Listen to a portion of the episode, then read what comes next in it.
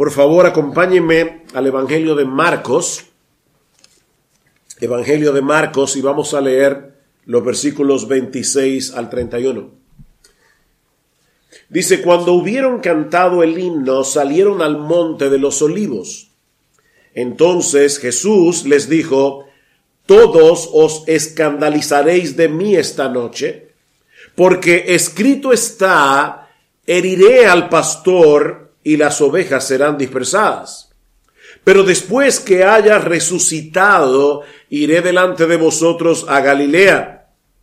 Entonces Pedro le dijo, aunque todos se escandalicen, yo no.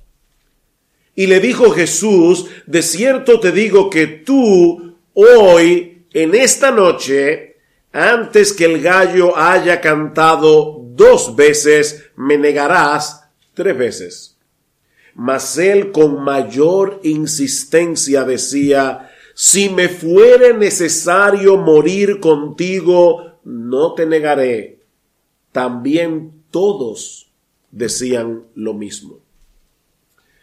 Mis hermanos, si hay algo que todo creyente debe conocer para poder correr adecuadamente la carrera de la fe, es que nadie, absolutamente nadie, es inmune a la tentación y al pecado. Nadie, ni siquiera los pastores. Nadie es inmune a la tentación y al pecado. Desde el creyente más joven hasta el más maduro y experimentado, todos podemos caer en cualquier momento si nos volvemos arrogantemente confiados y descuidados. Dice en Proverbios capítulo 16, versículo 18, que el orgullo va delante de la destrucción y delante de la caída la altivez de espíritu. Y en un tono muy similar, Pablo nos advierte en 1 Corintios capítulo 1, versículo 12, que todo aquel que piensa que está firme tenga cuidado, no sea que caiga.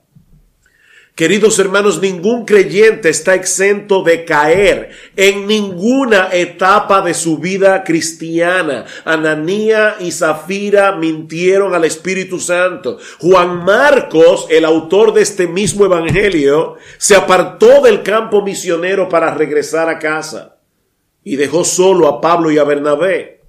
El apóstol Pedro se comportó como un hipócrita en la iglesia de Antioquía. Recuerda cuando dejó de juntarse con los hermanos gentiles cuando llegaban los creyentes de Jerusalén y Pablo tuvo que amonestarlo públicamente. Los creyentes en Éfeso perdieron su primer amor.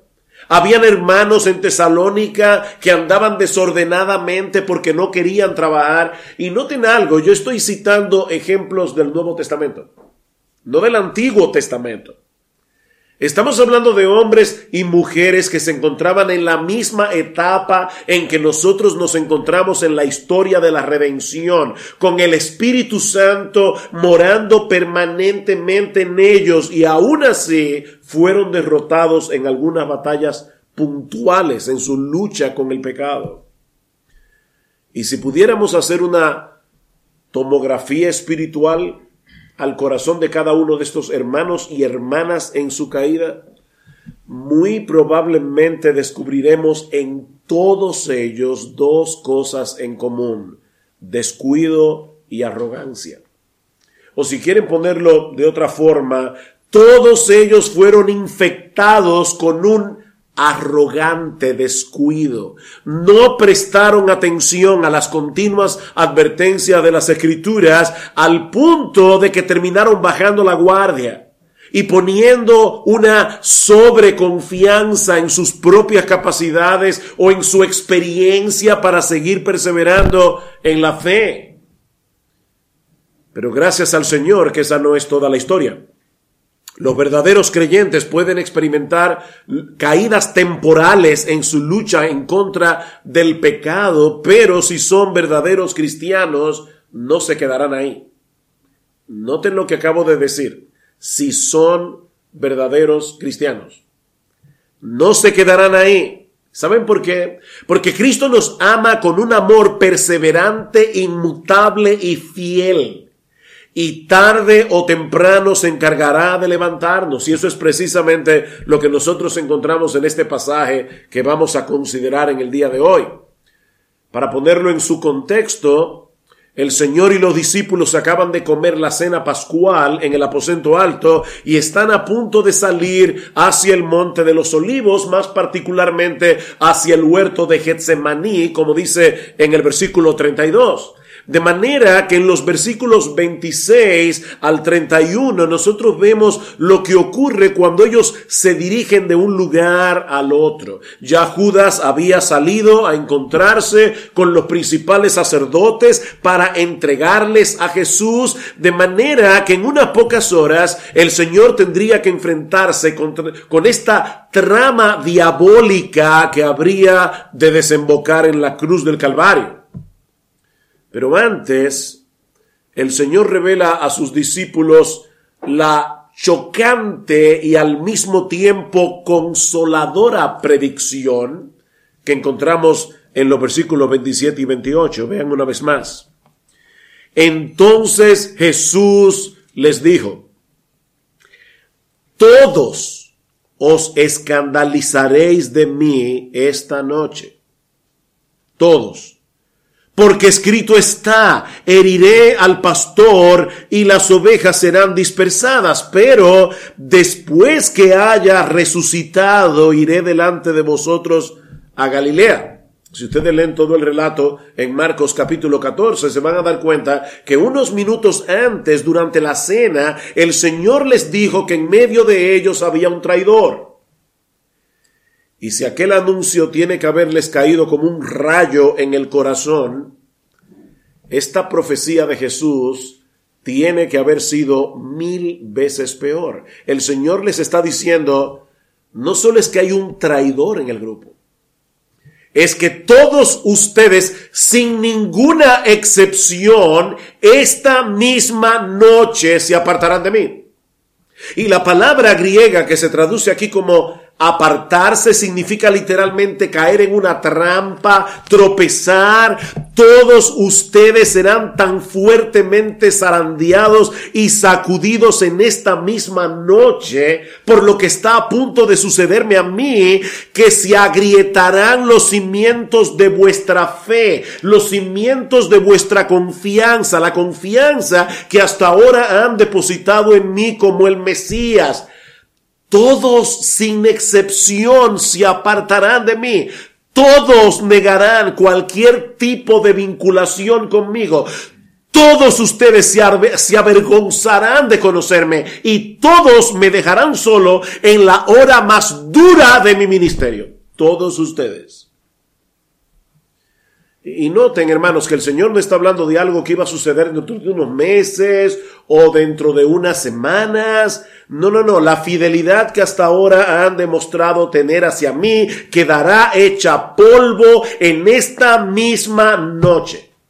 Y Cristo les dice, eso fue ya profetizado en las escrituras, porque está escrito, heriré al pastor, heriré al pastor y las ovejas serán dispersadas. Y de paso, eh, permítanme, mis hermanos, traer una nota aquí que será de mucha ayuda cuando estén estudiando los evangelios.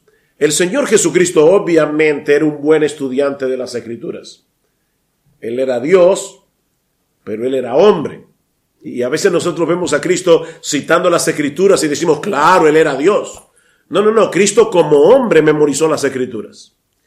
Y cada vez que el Señor Jesucristo citaba las escrituras del Antiguo Testamento, lo hacía tomando muy en cuenta el contexto en que se encontraba cada pasaje. Así que cada vez, mis hermanos, que ustedes estén leyendo el Nuevo Testamento, los Evangelios, y vean a Cristo citando un texto del Antiguo Testamento, vayan al Antiguo Testamento y vean el contexto. Y en este caso particular, él está citando una profecía que se encuentra en Zacarías capítulo 13 versículo 7 en el contexto de un pasaje más amplio en el que Dios le promete a su pueblo perdón y purificación a través de la muerte de ese pastor que iba a ser herido. ¿Oyeron eso? heriré al pastor y las ovejas serán dispersadas. Y cuando vamos a Zacarías, dice que por la herida de ese pastor se iba a abrir una fuente de gracia, una fuente de perdón en Jerusalén. Ahora, este no es cualquier pastor. Unos versículos antes, en Zacarías capítulo 12, versículo 10, y recuerden, hermanos, que la Biblia no se escribió originalmente en capítulos y versículos. Así que no digan, bueno, eso pertenece al capítulo 12. Y estamos en el capítulo 13 de Zacarías. No, no, no. Alguien decía que el que dividió la Biblia en capítulos iba montado en un burro y cada vez que el burro saltaba, ¡pum!, ahí dividía el capítulo. Y a veces el burro saltaba en un momento inadecuado. Ahora, yo no creo que eso haya sido así, pero definitivamente no se lleven de las divisiones de capítulos en ese sentido. El contexto puede ser más amplio. En Zacarías capítulo 12, versículo 10, Dios anuncia a través del profeta Zacarías que él derramaría sobre la casa de David y sobre los habitantes de Jerusalén espíritu de gracia y de súplica, es decir, espíritu de arrepentimiento. Pero entonces añade, y mirarán a mí a quien traspasaron. ¿Ustedes oyeron eso? ¿Quién está hablando aquí? Dios está hablando aquí. Y Dios está diciendo, yo voy a enviar espíritu de arrepentimiento cuando ustedes me miren a mí como aquel a quien ustedes traspasaron. Ahora, hermanos, nadie puede herir a Dios a menos que Él tome para sí un cuerpo de carne.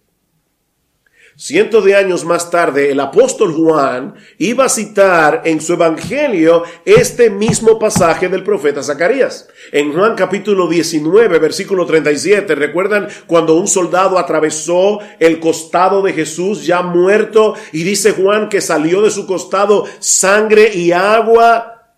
Dice Juan, eso sucedió para que se cumpla lo que está escrito en Zacarías capítulo 12, versículo 10. Ahora seguimos leyendo el libro de Zacarías y cuatro versículos más abajo, recuerden, Zacarías 12:10, Zacarías 13:7 es, heriré al pastor, las ovejas serán dispersadas. En el medio se encuentra Zacarías capítulo 13 versículo 1. En aquel día habrá una fuente abierta para la casa de David y para los habitantes de Jerusalén para lavar el pecado y la impureza. ¿Ven el punto, mis hermanos? Mirarán a mí, a quien traspasaron, dice Dios.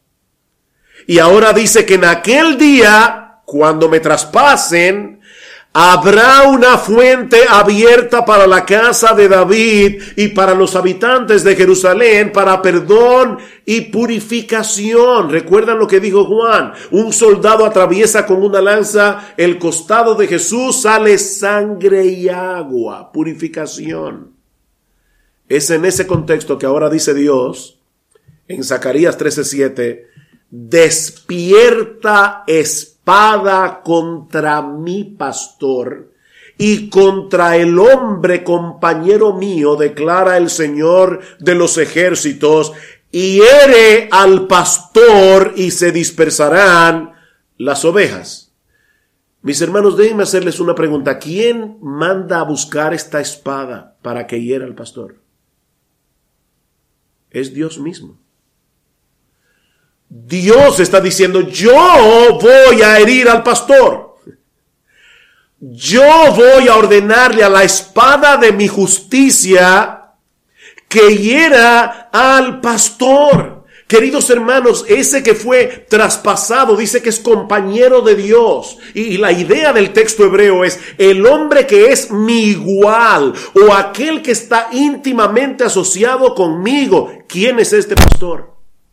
Que fue herido por la espada de la justicia de Dios. Obviamente no puede ser otro que el Dios encarnado que fue a la cruz del Calvario como el buen pastor que dio su vida por sus ovejas, recibiendo sobre sí el castigo que merecían nuestros pecados. Por eso es que el texto de Marco dice, yo heriré al pastor. Yo heriré al pastor. No los romanos, no los judíos, no Poncio Pilato, no Herodes, no Judas. Yo heriré al pastor. Mis hermanos, todos ellos fueron responsables por su pecado, pero sin saberlo estaban cumpliendo el plan, estaban cumpliendo el decreto soberano de Dios. Ese es nuestro Dios. Él es soberano. Fue Dios mismo el que entregó a su Hijo por nuestras transgresiones, como dice Pablo en Romanos capítulo 4, versículo 25 la espada de la justicia divina, tenía que traspasar al Salvador, aquel en quien el Padre siempre ha tenido todo su contentamiento y la razón por la que él fue herido fue por ti y por mí. El problema es que en ese punto de la historia los discípulos no tenían la capacidad de ver la cruz desde esa perspectiva. Para todos ellos, Iba a ser un tropiezo enorme ver a su Mesías juzgado y condenado por los líderes religiosos de Israel y clavado en una cruz romana. Esa no era la idea que ellos tenían del Salvador. Y tal como había sido profetizado, esa noche todos ellos, sin excepción, abandonaron a Jesús. Pero hay una nota de esperanza para ellos en medio de este anuncio profético tan sombrío y desalentador. Vean el versículo 28 otra vez. Hermanos, esto es impresionante.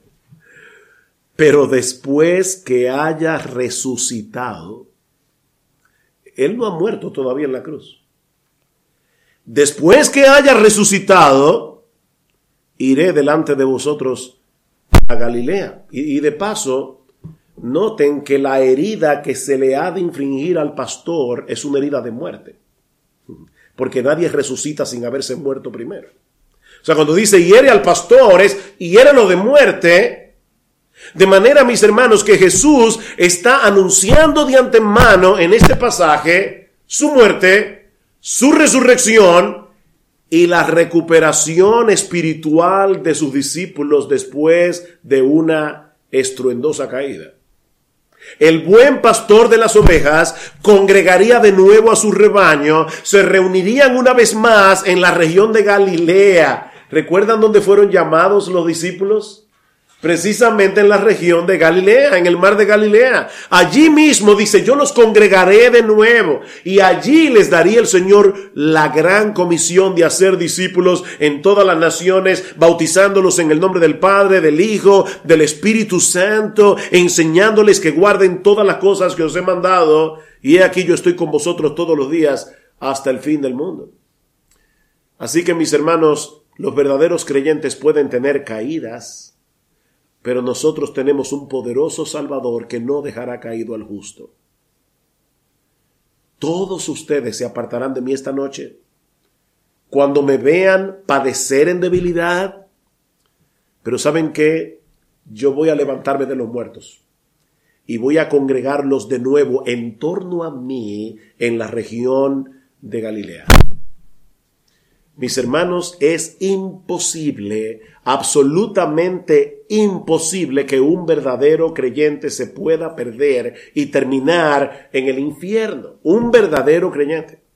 Porque nuestra salvación, a final de cuentas, depende de Jesús, no de nosotros. Y gloria al Señor por eso. Depende de Jesús. Mis ovejas oyen mi voz, dice el Señor en Juan capítulo 10, versículo 27. Y yo las conozco y me siguen y yo les doy vida eterna y no perecerán jamás, ni nadie las arrebatará de mi mano. Mi Padre que me las dio es mayor que todos y nadie las puede arrebatar de la mano de mi Padre. Mis hermanos, déjenme hacerles una pregunta. ¿Desde cuándo sabía Jesús que todos sus discípulos lo iban a abandonar esa noche? ¿Cuándo se enteró él de eso? Él lo sabía desde toda la eternidad. Él lo sabía desde siempre. Y aún así los escogió para salvarlos.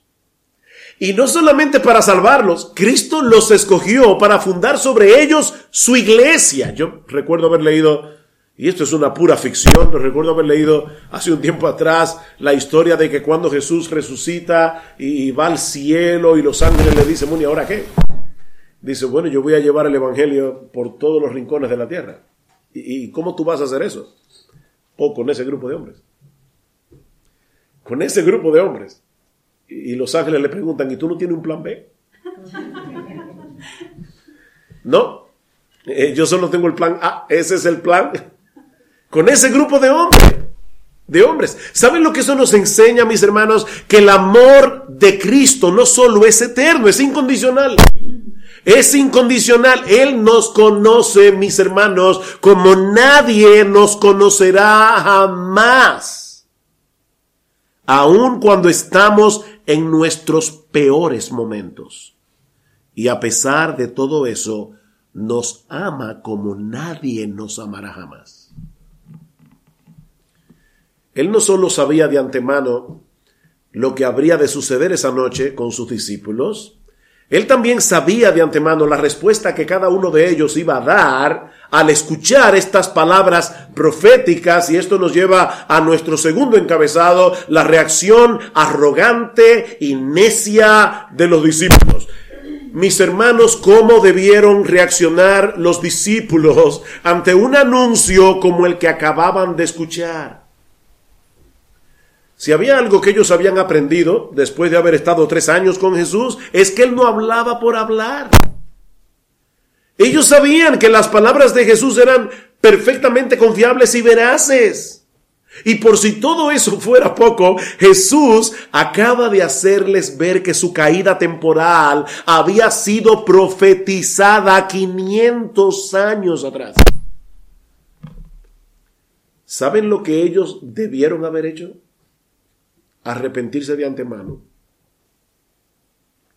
Los discípulos debieron ponerse a temblar esa noche y sentir como un peso en sus conciencias su propia pecaminosidad y cobardía.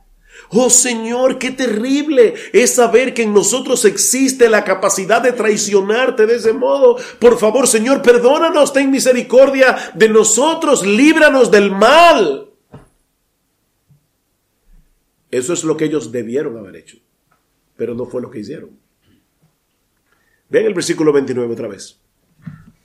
Entonces Pedro le dijo, y, obviamente, vamos a ver dentro de un momento que todos los apóstoles estaban en la misma onda, pero siempre es Pedro el que sale delante.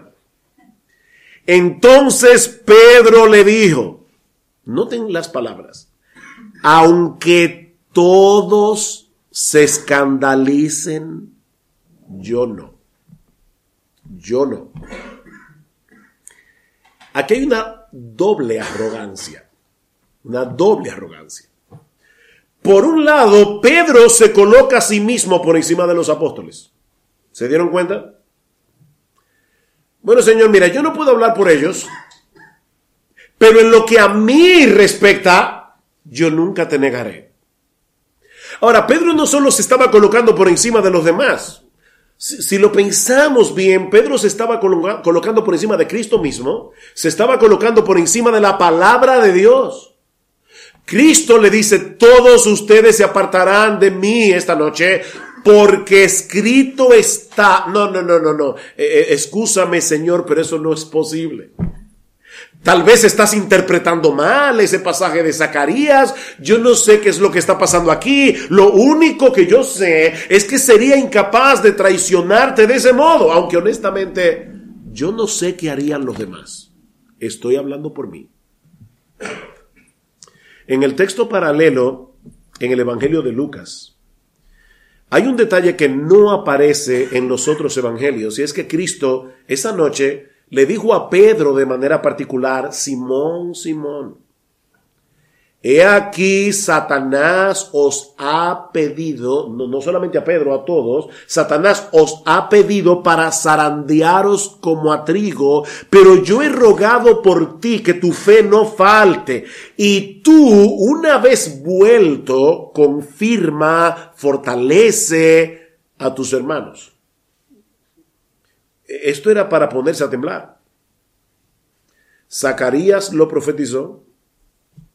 Yo te estoy diciendo Que eso es precisamente lo que esa profecía significa. Y ahora te estoy revelando, Pedro, que Satanás en la corte celestial le ha pedido permiso a Dios para zarandearlos a todos ustedes como a trigo. Y Dios, obviamente, les concedió el permiso. No, no, no, señores, que tú no entiendes. Ni el mismo diablo puede hacerme que yo te niegue. Mis hermanos, e, esto es el colmo de la arrogancia. Esto es el colmo de la insensatez.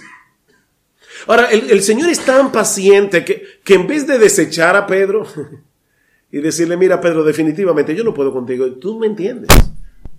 Yo, necesito otro grupo con que trabajar. Tú eres muy duro de corazón.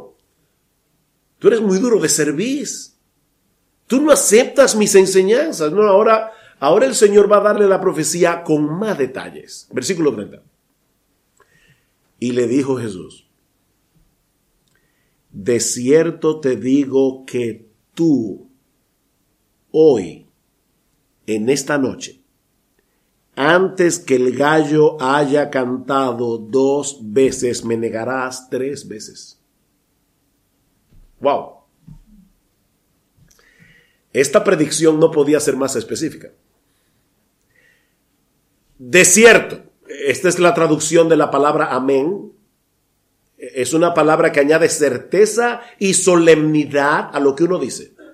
O sea, le está diciendo, solemnemente Pedro, te digo que tú, no, no los demás apóstoles, tú Pedro, Hoy, esta misma noche, no mañana, no pasado, no dentro de una semana, antes que el gallo haya cantado dos veces, es decir, Pedro, antes de que salga el sol, antes de que amanezca, me negarás, y la palabra griega allí es otra palabra, es una palabra compuesta que significa negar totalmente, negar miserablemente, me negarás tres veces, no una, Pedro, no dos, Tres veces me negarás. Era como si el Señor estuviera acorralando a Pedro para hacerle ver el peligro en que estaba.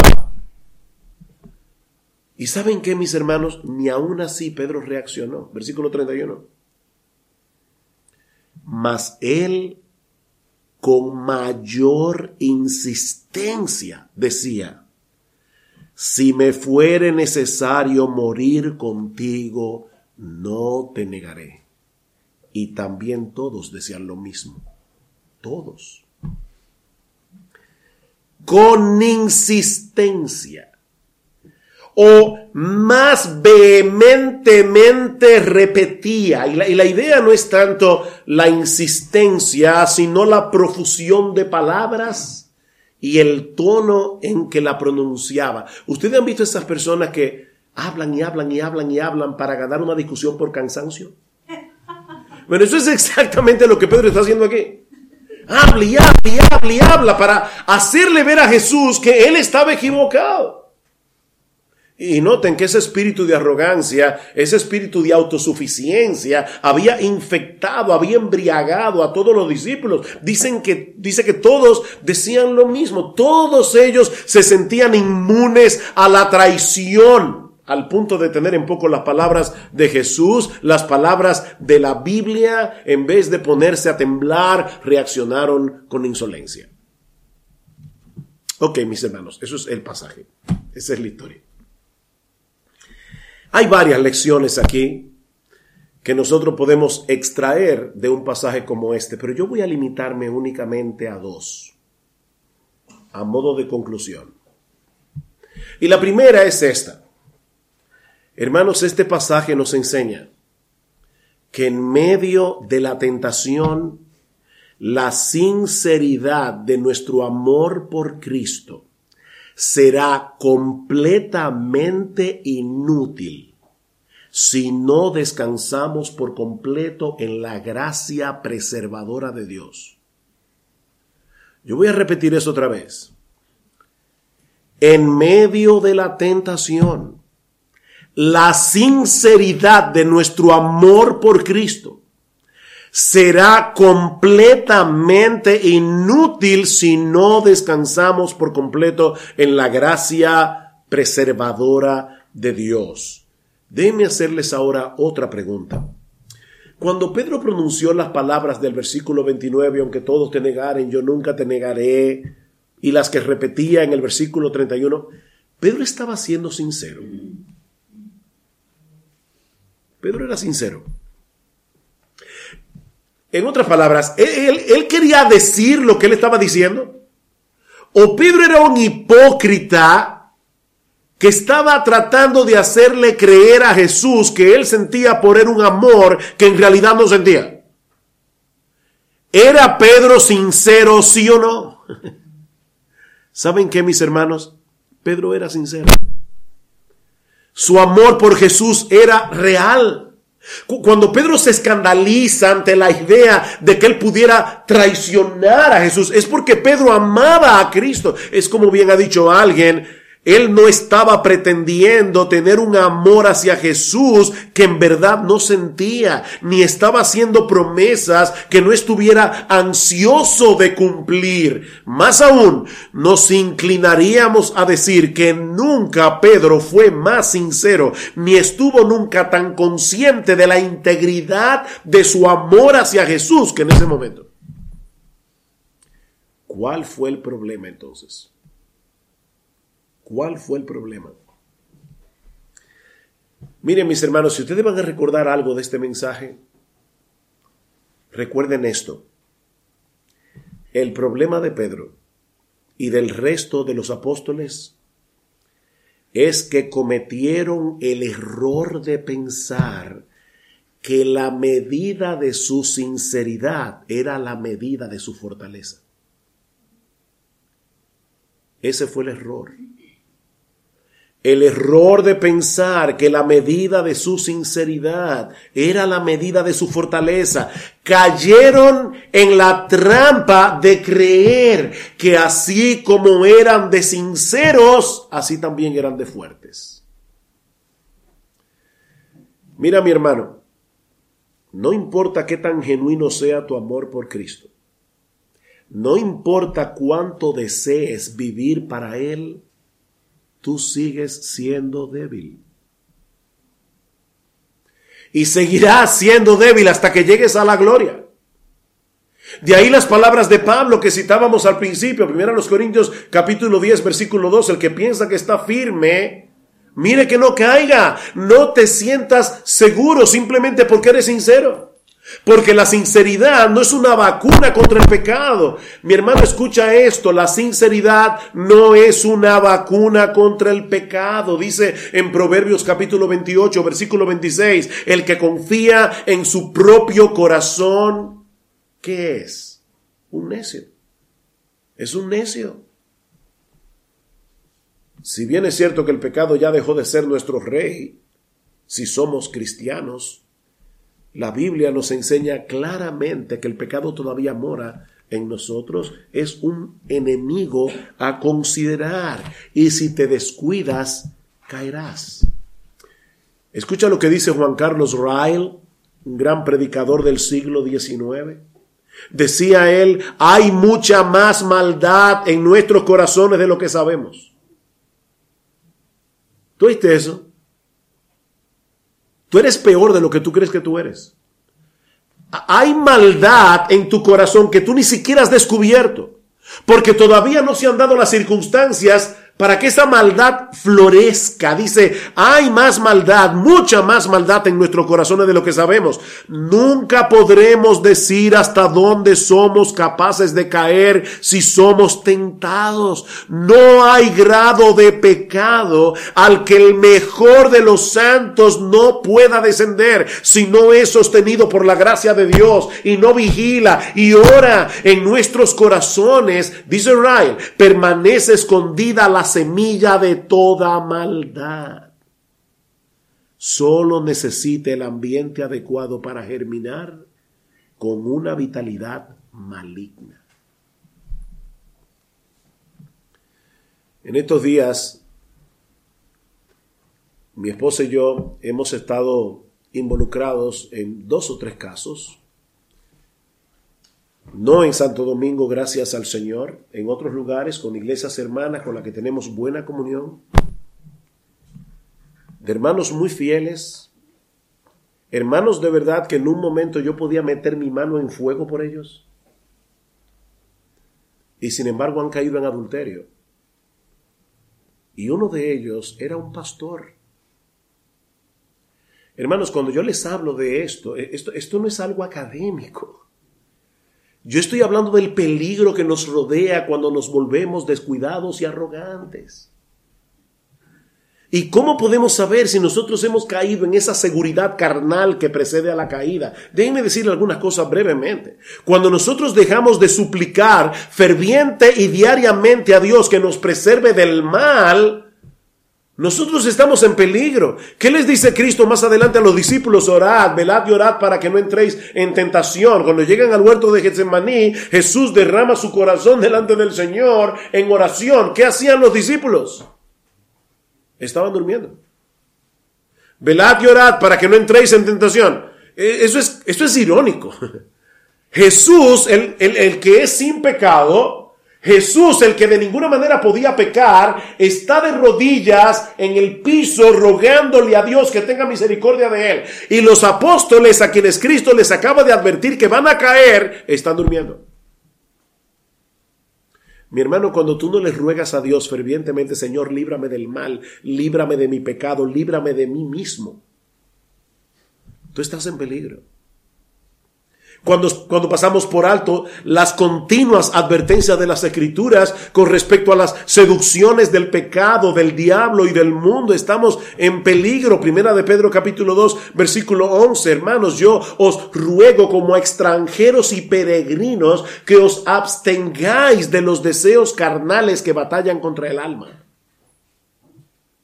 O primera de Pedro capítulo 5 versículo 8, vuestro adversario, el diablo como león rugiente, anda alrededor buscando a quien devorar. Sed sobrios y velad. Sed sobrios.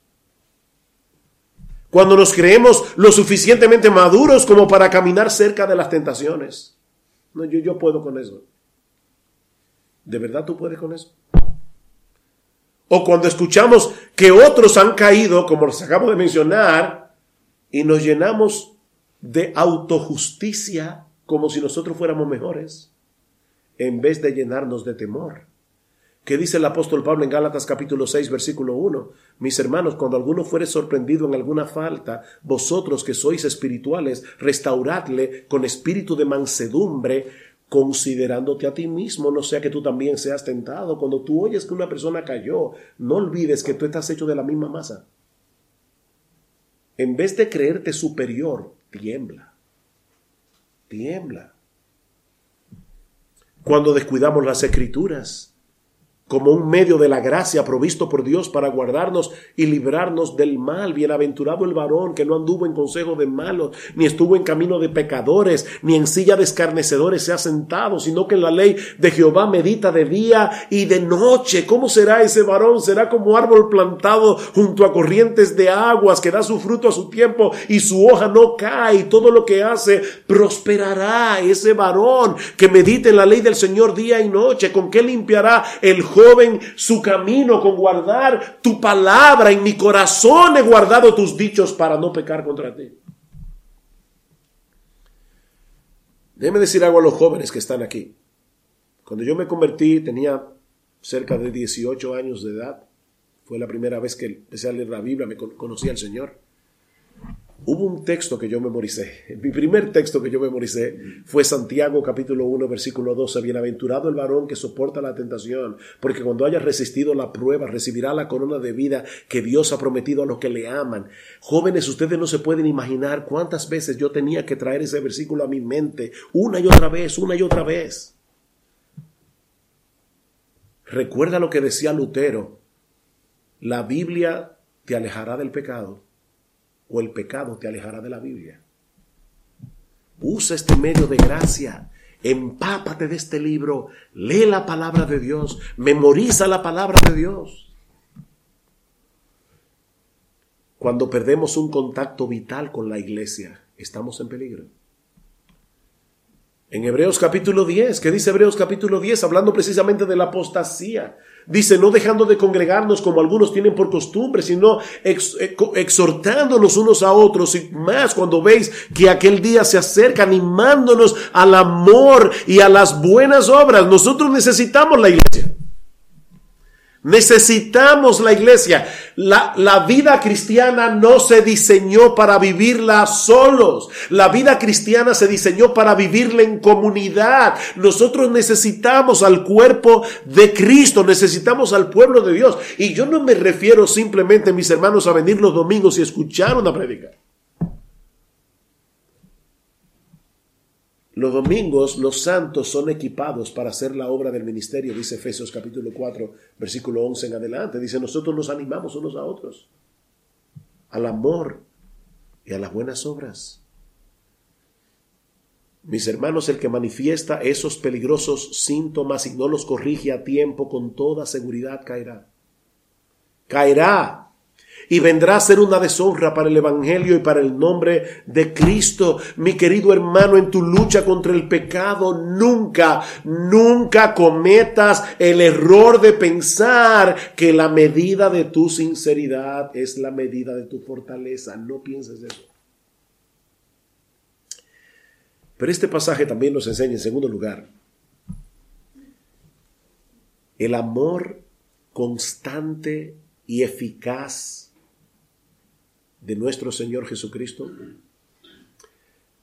su poder para proteger y sostener a sus genuinos y al mismo tiempo débiles discípulos. El amor perseverante, el poder de Cristo para sostener a sus genuinos pero débiles discípulos. Miren mis hermanos, la caída del apóstol Pedro esa noche fue estrepitosa. Todos los discípulos negaron a Jesús, pero ninguno como Pedro. Ninguno como Pedro. Pedro llegó a maldecir. ¿Recuerdan eso? Pedro llegó a jurar. Ustedes imaginan al apóstol Pedro diciendo que me mate Dios si yo conozco a ese hombre. ¡Wow! Pedro negó a Cristo miserablemente. Pero cuando el gallo cantó por segunda vez, y esta es una de las partes de los evangelios que más impactan mi corazón. Cuando el gallo cantó por segunda vez, dice en el pasaje de Lucas, en Lucas 22, versículo 61, el Señor se volvió y miró a Pedro. Y entonces Pedro recordó las palabras del Señor. Como le había dicho antes que el gallo cante hoy me negarás tres veces y saliendo fuera lloró amargamente. ¿Ustedes imaginan eso? Mientras Jesús estaba siendo maltratado en el patio del sumo sacerdote, siendo acusado injustamente, golpeado, maltratado por una turba de soldados que estaban fuera de sí, Pedro, Jesús estaba pendiente de Pedro esperando el canto del gallo. Cuando las burlas y los golpes estaban cayendo sobre él. Nosotros estudiamos la semana pasada en nuestra iglesia cuando Jesús es juzgado y el, finalmente el sumo sacerdote dice, ha blasfemado, ¿qué más necesidad tenemos de testigos? Mis hermanos, lo que pasó de ahí en adelante fue diabólicamente cruel. Dice que golpeaban a Jesús, lo escupían en la cara. Y hay un texto en Isaías que dice, yo no escondí mi rostro de injurias y disputos. ¿Ustedes saben lo que eso significa? Cuando a ti te escupen en la cara, ¿qué es lo primero que tú haces? Protegerte. Dice Jesús, yo no hice eso. Yo acepté la vergüenza la vergüenza y la humillación de aquellos a quienes yo vine a salvar. Yo no escondí mi rostro de la saliva de mis enemigos. Y mientras Jesús estaba padeciendo toda esa humillación, su corazón estaba detrás del discípulo, del discípulo que lo estaba negando en ese mismo momento. Alguien decía que esa mirada de Jesús tuvo el poder de evitar que la caída de Pedro desembocara en la traición de Judas. Definitivamente nadie nos conoce como Cristo, pero tampoco existe nadie que nos ame como Él. Y aquí vuelvo a citar a Rael una vez más, dice, alentémonos con el pensamiento de que el Señor Jesús no repudia a su pueblo creyente a causa de sus errores e imperfecciones. Él, conoce bien cuáles son, los toma como el esposo toma a la esposa con todas sus manchas y defectos y una vez unidos a Él por la fe, nunca los repudiará.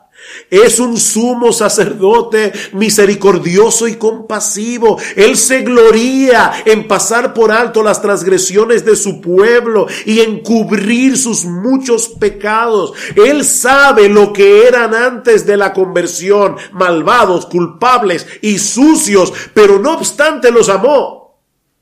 Pero él sabe también lo que serán después de la conversión. Débiles, con equivocaciones, frágiles, pero sin embargo los ama. Él se ha comprometido a salvarlos a pesar de sus errores. Y Él, dice Rael, cumplirá su compromiso. Mi amado hermano, yo no sé cuál es la condición en que se encuentra tu alma en este momento. Y tal vez tú viniste a la iglesia hoy, yo no sé, pensando, yo no puedo más. Estoy a punto de tirar la toalla. Pero si tú eres un creyente genuino, si tú eres un creyente genuino, tú necesitas recordar que en Cristo hay perdón y hay restauración. En Cristo hay perdón. Dice el autor de la epístola a los hebreos que nuestro Señor Jesucristo puede salvar perpetuamente a los que por Él se acercan a Dios. Escuchen esto, viviendo siempre para interceder por ellos. ¿Recuerdan lo que Cristo le dijo a Pedro? Pedro, Satanás os ha pedido para zarandearos como a trigo, pero sabes que yo he orado por ti, para que tu fe no falte. Yo no entiendo cómo es esa intercesión de Cristo en los cielos. Yo solamente sé una cosa por el libro a los hebreos. Cristo, nuestro Señor, nuestro sumo sacerdote, está orando en el cielo, está intercediendo en el cielo por cada uno de los suyos, como él oró por Pedro. ¿Es esta verdad un incentivo para el pecado? Ah, bueno, no importa lo que yo haga, allí siempre estará Cristo para perdonarme. Por supuesto que no. Si alguien piensa de ese modo es porque no conoce la gracia de Dios en Cristo y nunca ha sentido la amargura de pecar después de haber experimentado la dulzura del perdón. No, para el verdadero creyente, el perdón nunca es un combustible para seguir pecando, sino para seguir corriendo con más resolución de, que antes y con una mayor gratitud. Los que esperan en Jehová tendrán nuevas fuerzas. Se remontarán con alas como las águilas. Correrán y no se cansarán, caminarán y no se fatigarán los que esperan en el Señor. Así que levántate, mi hermano. Levántate, sigue corriendo la carrera, descansando enteramente en la bendita gracia de Dios, porque allí encontramos, recuerden, una fuente. ¿Recuerdan a Zacarías? Una fuente abundante de perdón y restauración. Si confesamos nuestros pecados, Él es fiel y es justo para perdonar nuestros pecados y limpiarnos de toda maldad. Yo recuerdo la primera vez leyendo la Biblia, uno lee la Biblia y lee la Biblia y un día el texto que se le hace muy familiar lo ves con otros ojos. Y yo recuerdo la primera vez que yo me di cuenta que ese texto decía, Él es fiel y justo. Yo decía, ¿cómo fiel y justo? Si está hablando del perdón. Yo esperaría que dijera, Él es fiel y compasivo. Él es fiel y misericordioso. Él es fiel y perdonador. No, Él es fiel y justo. ¿Qué tiene que ver la justicia con el perdón? Lo que yo menos quiero es que me traten con justicia. Yo quiero que me traten con misericordia. Pero si confesamos nuestros pecados, Él es fiel y es justo para perdonar nuestros pecados, porque ya Cristo pagó por ellos en la cruz del Calvario y Dios en su justicia no va a castigar el mismo pecado dos veces. Así como Cristo ya fue castigado, Él es fiel y justo para perdonar nuestros pecados cuando venimos delante de Él en arrepentimiento y fe. Él es fiel y Él es justo para perdonar. Y si hay alguno aquí que todavía no ha venido a Cristo en arrepentimiento y fe, yo quisiera persuadirte en esta mañana a que te refugies en Él para el perdón de tus pecados. Mira, mi amigo, es terrible que un creyente sea atrapado momentáneamente por la arrogancia de su corazón y caiga en pecado. Eso es terrible, pero es mil veces más terrible que tú vivas sumergido en esa ilusión de autosuficiencia y al final seas arrojado en el fuego del infierno por los siglos de los siglos. Eso es mil veces más terrible. Así que por amor a tu alma, ven a Cristo, confiando únicamente en Él, clamando por su misericordia. ¿Y sabes qué? No solo recibirás el perdón de todos tus pecados, todos tus pecados, pasados, presentes y futuros, sino también la gracia transformadora de Dios que te libertará del yugo del pecado para que tú vengas a ser de Cristo y de nadie más. Ven a Cristo, mi amigo, y ven ahora. Porque ahora es que Dios te está dando la oportunidad de arrepentirte. Alguien decía, el mañana es del diablo, el hoy es de Dios. Lo haré mañana. No es ahora. Es aquí, en este momento. Ven a Cristo y pídele que transforme tu corazón de piedra en un corazón de carne. Pídele que te dé la fe y el arrepentimiento. Pídele que te ayude a entrar por la puerta estrecha. Y Él lo hará porque Él nunca ha desechado a nadie que viene a Él clamando por misericordia. Ven a Cristo y ven ahora. Vamos a orar.